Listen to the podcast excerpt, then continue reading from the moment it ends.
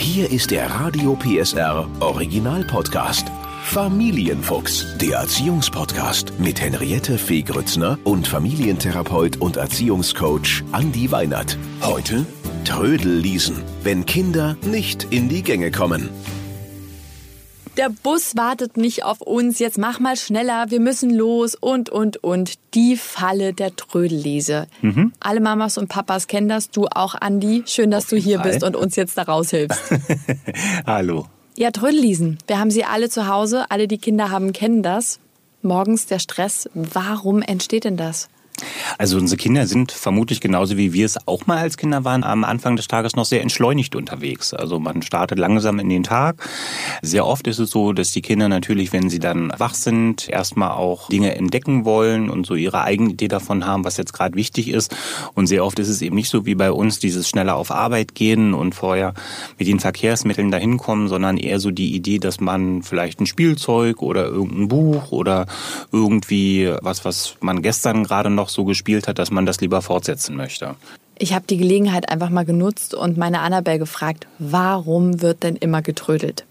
Findest du, es ist morgens zu hektisch bei uns? Ja, also ich finde es ein bisschen hektisch, weil ich bin halt morgens immer in meinen Gedanken Träumer. Du bist also verträumt morgens? Ja. Und glaubst du, dass deshalb geht es auch anderen Kindern so, dass sie Trödellesen sind morgens? Ja. Also, das ist genau das, was du gesagt hast. Ne? Genau. Morgens erstmal entspannt in den Tag starten. Die Realität sieht aber anders aus. Hm. Es ist nun mal so, zack, zack, fertig machen, Frühstück machen. Was kann ich denn anders machen?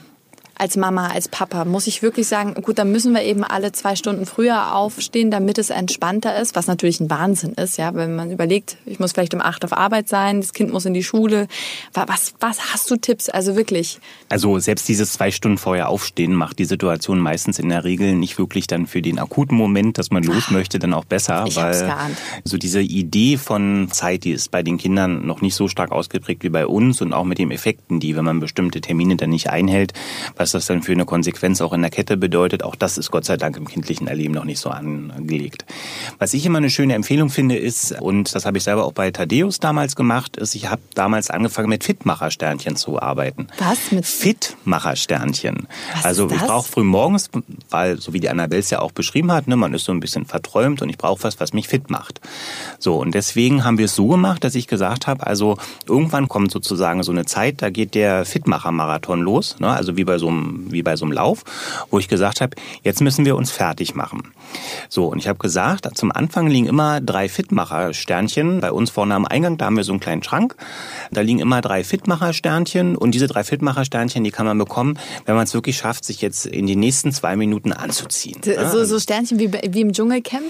So Sternchen wie im Dschungelcamp. Und du genau, hast dann quasi, quasi Mützen hingelegt und durch die muss er sich dann durcharbeiten. Nee, nee, also die Sternchen, die lagen sowieso da. Also der. Deal war immer der, er kann die Sternchen auch weiterziehen lassen. Ne? Also jedes Mal, wenn ich ihn frage und daran erinnere, dass er sich fertig machen muss, kostet ihn diese Erinnerung einen Stern. So, und das bedeutete also im, im, Schluss, dass wenn er von mir insgesamt dreimal erinnert werden musste, liegt kein Sternchen mehr da. Mhm. Für ihn war immer das Tolle, dass wir immer gesagt haben, wenn er zehn dieser Fitmacher-Sternchen zusammen hat, konnte er sich also immer entweder eine Zeitschrift aussuchen oder konnte sich ein kleines Spielzeug aussuchen, wenn er zehn von diesen Dingern zusammen hatte. Mhm. Führte in kürzester Zeit dazu, dass also frühmorgens er der Erste war. dass, dass er der Erste war, der dann da tatsächlich stand und es eher das Gegenteil wurde. Und ähm, interessant ist, dass er also auch, das haben wir eingeführt vor der Schule, dass er also auch nie Schwierigkeiten hatte, pünktlich dann in die Schule zu kommen. Ne, wir haben die dann irgendwann, haben wir die Fitmacher-Sternchen dann auch wieder weggelassen, weil irgendwann fand er das auch blöd. Aber das kann ein schönes Hilfsmittel sein, weil es kriegt was von Wettbewerb, das mögen die Kinder dann mhm. auch. Wenn man jetzt sagt, man koppelt das an was Positives, ne, ähm, dass man wahrscheinlich ohnehin dem Kind als Geschenk geben würde und koppelt das so ein bisschen daran, wie bei einem Marathon auch Sterne zu sammeln, mhm. dann ist das relativ schnell, dass die Kinder also da auch bereit sind, fit zu werden. Also Wettbewerb ist absolut das Stichwort. Das machen mhm. wir auch, dass äh, jeder in seinem Zimmer ist und wer zuerst sich angezogen hat, der hat gewonnen. Bei uns gibt's jetzt kein Geschenk. Hoffentlich mhm. hört die Annabelle das nicht. Dann wird sie sagen, oh, das will ich auch, diese Sterne. Aber das hilft tatsächlich. Oder wer hat sich jetzt, manchmal, wenn die noch kleiner sind, kann man die auch austricksen. Mhm. Wer kann sich am schnellsten in einer Minute die Zähne putzen? Ja, ja. So, also so Sachen habe ich mir auch einfallen lassen. Aber manchmal, das kommt ja auch auf die eigene Stimmung an, hat man ja auch keine Lust, das jetzt spielerisch zu machen, weil man weiß, man hat ein wichtiges Meeting um acht und man muss jetzt los und der Bus fährt. Und dann äh, stehen die wirklich, das kenne ich von zu Hause auch, steht die Annabelle vorm Spiegel, ach, der Zopf gefällt mir doch nicht, mach den nochmal neu. Ah, ich habe mein Kuscheltier vergessen und ich stehe da schwitzend an der Tür in Jacke, Schal, Mütze, Handschuhe und denke, das kann doch jetzt nicht wahr sein. Und dann merke ich, ich werde auch echt wütend. Mhm. Was mache ich in so einer Situation? Durchatmen? Einfach schon gehen? Ich weiß es nicht. wenn, wenn man merkt, man kommt in so eine Stresssituation, ja. ist es tatsächlich so, dass man sich überlegen sollte, vielleicht muss ich früher anfangen mhm. oder muss mir selber noch so ein kleines Backup planen. Ja? Okay. Also, dass ich tatsächlich, damit ich nicht ganz so in die Bredouille komme, sage, ich tue jetzt tatsächlich immer so, auch gedanklich, ne, dass ich zehn Minuten bevor es eigentlich brennt, auch wirklich los muss. Ja, ja. So, das bringt mich selber in die Situation, dass ich nochmal einen kleinen Puffer auch habe und eben nicht in die Not komme, dass ich dann irgendwo, wo ich wichtigerweise sein muss, auch zu spät komme. Das Zweite, was auch immer nochmal so was ganz Wichtiges ist, sich selber auch hinterfragen, wo kommen denn diese inneren Antreiber auch so her? Es gibt sicherlich eine ganze mhm. Reihe von Terminen, die müssen wir wahrnehmen, aber manchmal setzen wir uns auch selber als Eltern dann sehr stark unter Druck. Ja, also ich hatte mal ein Beispiel bei mir in der Praxis, wo genau das auch, wie du es beschrieben hast, abgelaufen ist und ich dann mit der Mutter arbeiten konnte, dass die ja eigentlich in einem Arbeitsverhältnis ist, wo sie Gleitzeit hat. Das heißt also, sie hat sich selber diesen Stress gemacht, dass sie gesagt hat, sie möchte gern spätestens um acht auf Arbeit sein. Es gab aber formal gar keinen Umstand dafür. Mhm. Ne? Das war sozusagen etwas, das sie sich selber auferlegt hatte, wo sie sich selber vielleicht auch erst die Erlaubnis geben musste, zu sagen, es passiert ja auch bei Gleitzeit gar nichts, wenn ich erst um 8.15 Uhr da bin oder ja. auch um 8.20 Uhr. Ja. 20. Ne, die Kita, da war das auch kein Problem. Mhm. Ähm, das war also auch nicht so, dass man jetzt sagen musste, das musste dann mit dem Abholen dann so reguliert werden, sondern manchmal setzen wir uns einfach aus einer bestimmten Routine heraus, setzen wir uns diesen gewünschten logischen Ablauf und erzeugen einen Zwang in uns drin, den wir gar nicht unbedingt haben müssten. Ich bin ganz baff, ja. Mhm. Da, das stimmt absolut. Ähm, dieses innerlich befreien, das ist sowas, sowas ganz ja. Wichtiges, weil Du kriegst diesen Druck, du entfernst dich immer weiter von dem Kind ja. durch diesen Druck und dann stehst du da und du kochst eigentlich so. Und äh, dieses Jacke nochmal ausziehen und dann wirklich zu sagen, hey, was ist jetzt gerade das Problem?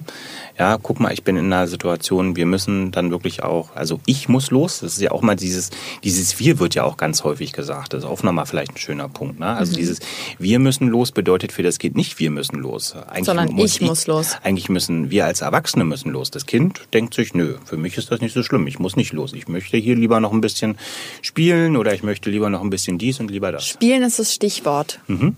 Das kann nämlich auch passieren. Das Kind ist mitten im Spiel, nochmal vertieft ins Puzzle oder ins Puppenspiel. Wie kriege ich das denn morgens dazu, sich davon zu verabschieden und dann in den Kindergarten oder in die Schule zu gehen? Also eine gute Möglichkeit ist, dass man, wenn es jetzt ein Spielzeug ist, dass man sagt, ähm, wir wollen jetzt auch wirklich los ne, und nimm eins dieser Spielsachen einfach mit ins Auto, um mhm. einen weichen Übergang zu erzeugen. Dass man also nicht sagt, lass das hinter dich, sondern dass man sagt, nimm eine Sache mit ne, und dass man auch sagt, nimm die Sache ruhig gerne mit die ganzen Tag in die Kita, kannst du ja am Ranzen lassen und dann kannst du damit sozusagen am Ende, wenn die Schule vorbei ist, wieder weitermachen.